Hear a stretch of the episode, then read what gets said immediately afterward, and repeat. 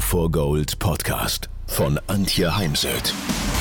So steigerst du deine Motivation, Lebensfreude, Veränderungslust und mentale und emotionale Stärke. Willst du neue Sichtweisen gewinnen, Herausforderungen souverän meistern und mehr Erfolg im Leben haben? Dann bist du hier genau richtig. Der Go for Gold Podcast von und mit Mentalcoach und Deutschlands renommiertester Motivationstrainerin Antje Heimsöth.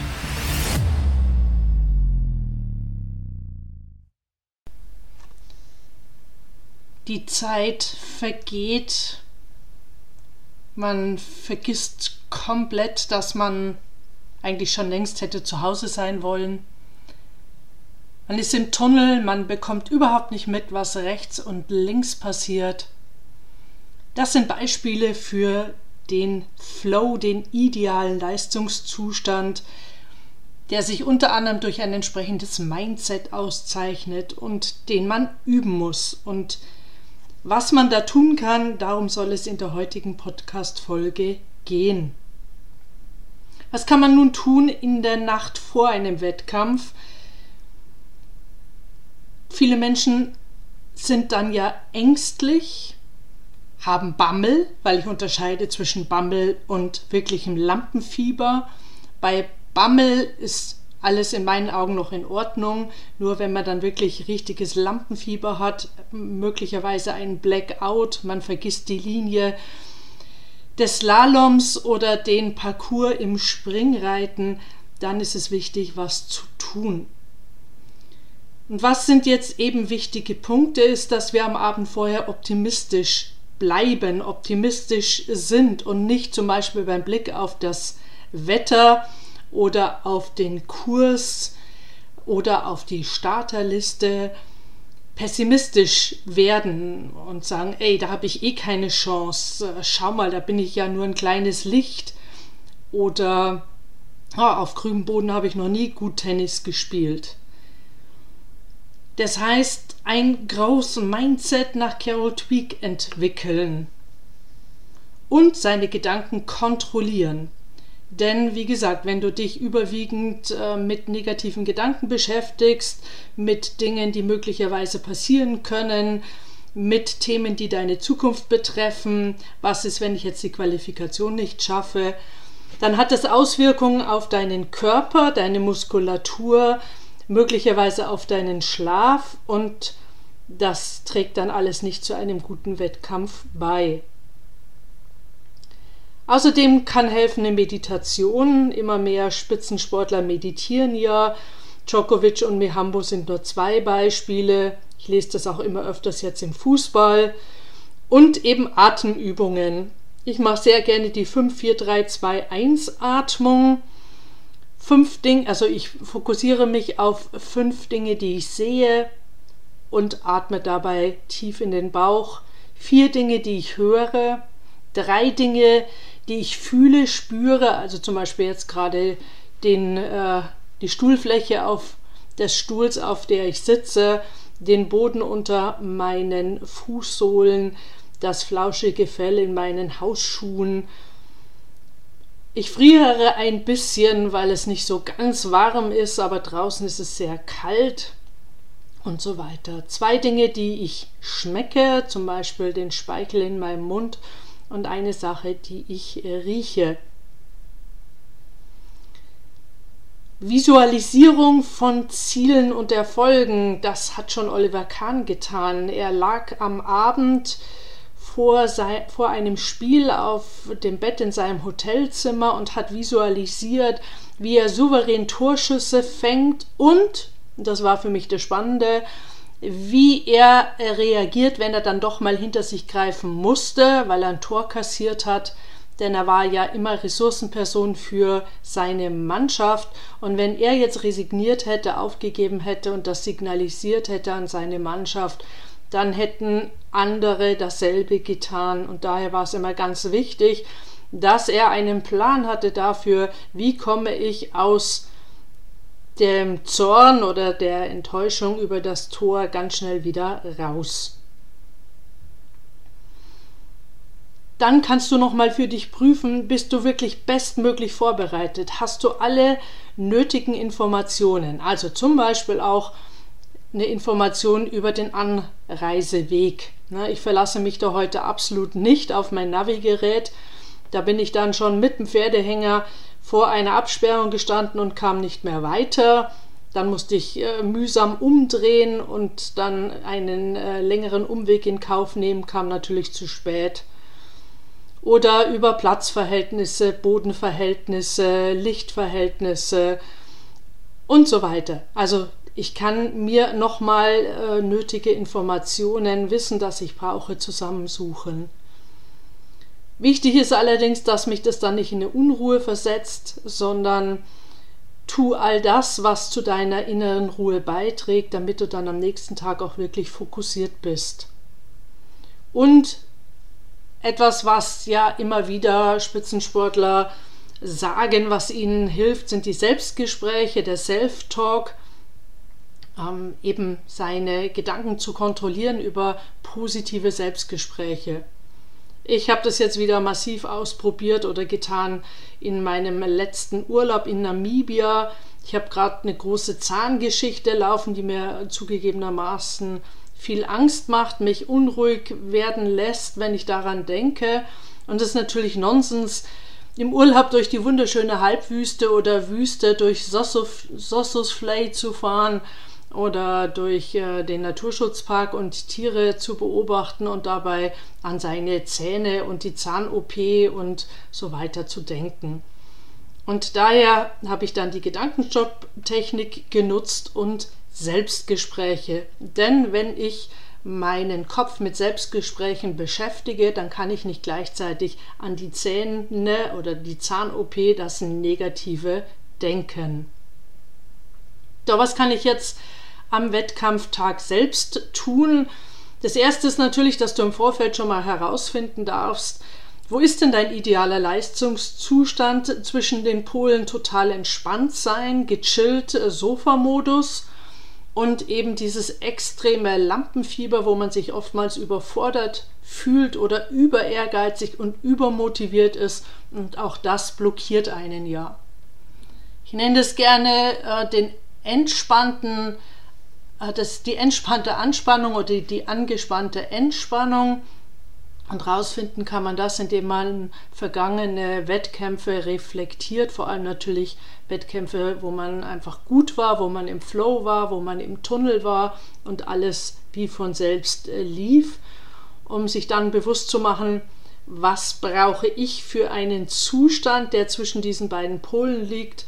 Und die allermeisten meiner Sportler sagen, sie brauchen mehr Anspannung als Entspannung. Junge Sportler sagen schon mal, dass sie ein bisschen mehr Entspannung als Anspannung bräuchten.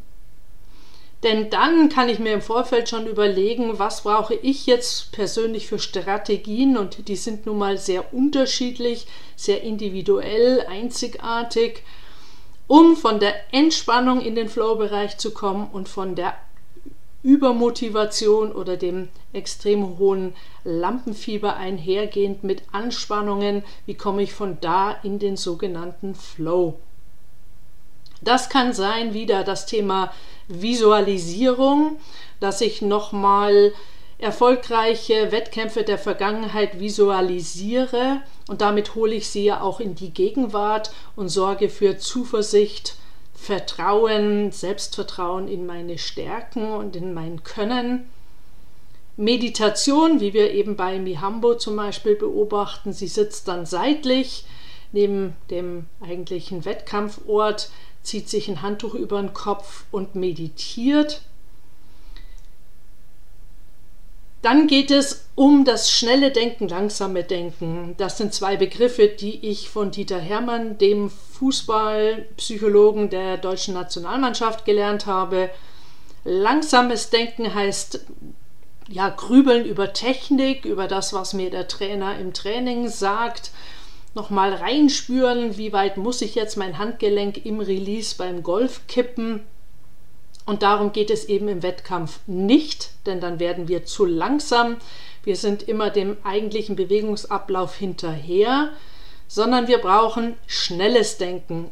wir der Intuition vertrauen, vertrauen auf das, was wir gelernt haben, was in uns ist, in uns und in unserem Muskelgedächtnis.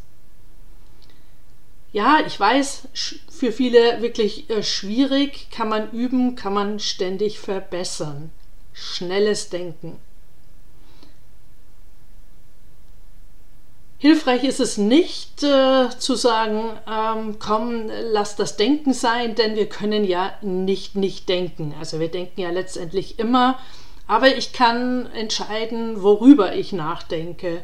Und eben jetzt über komplizierte Technik äh, nachzudenken, vor allem unmittelbar vor dem Start, führt eher zu Verunsicherung, kostet eventuell auch Energie und all das, was Energie kostet, sollten wir ja sparen oder reduzieren.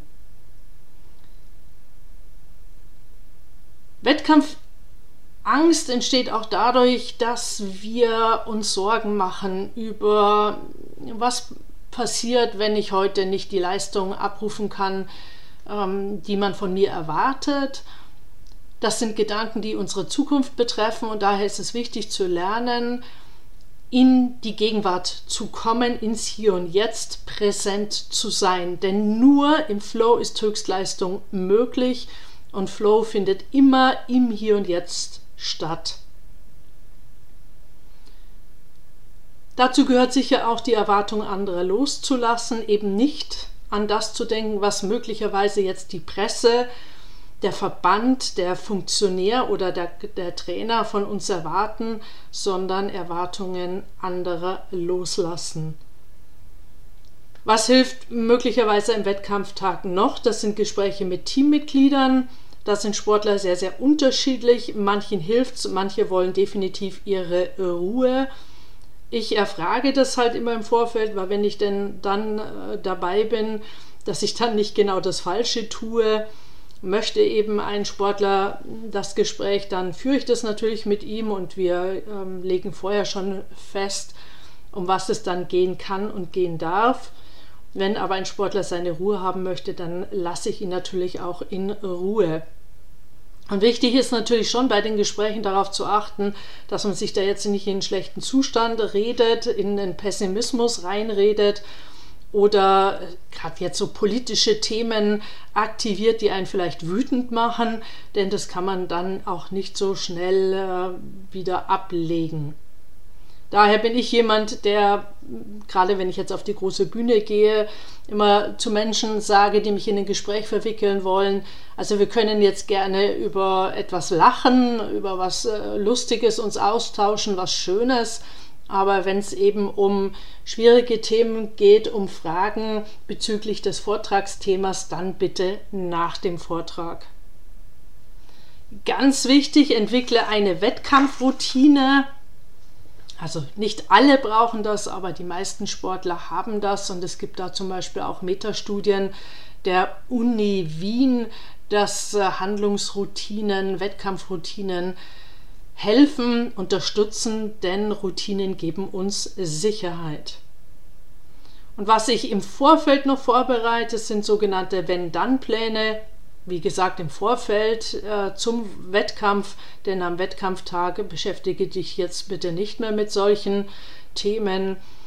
Wenn ich aus dem Flow State rausfalle, was mache ich dann? Also wenn Punkt, Punkt, Punkt, dann Punkt, Punkt, Punkt. Wenn ich ein Konzentrationsproblem habe und mir wird es bewusst, dann. Wenn ich mich ablenken lasse, dann. Und dann kann man das natürlich noch konkretisieren. Wenn ich mich nicht voller Selbstvertrauen fühle, dann. Und wenn du das für dich eben sicher hast, wenn du diese Pläne mitnimmst, dann äh, fühlst du dich eben auch sicherer, besser vorbereitet und kannst dann noch agieren. Und diese Pläne finden immer auf den Ebenen Verhalten, Gedanken, Emotionen und Körper statt. Also zum Beispiel Thema Körpersprache. Ja, mehr dazu in meinem Buch Sportmentaltraining wird jetzt äh, überarbeitet, nächste Auflage oder auch in der Ausbildung zum Sport Mental Coach.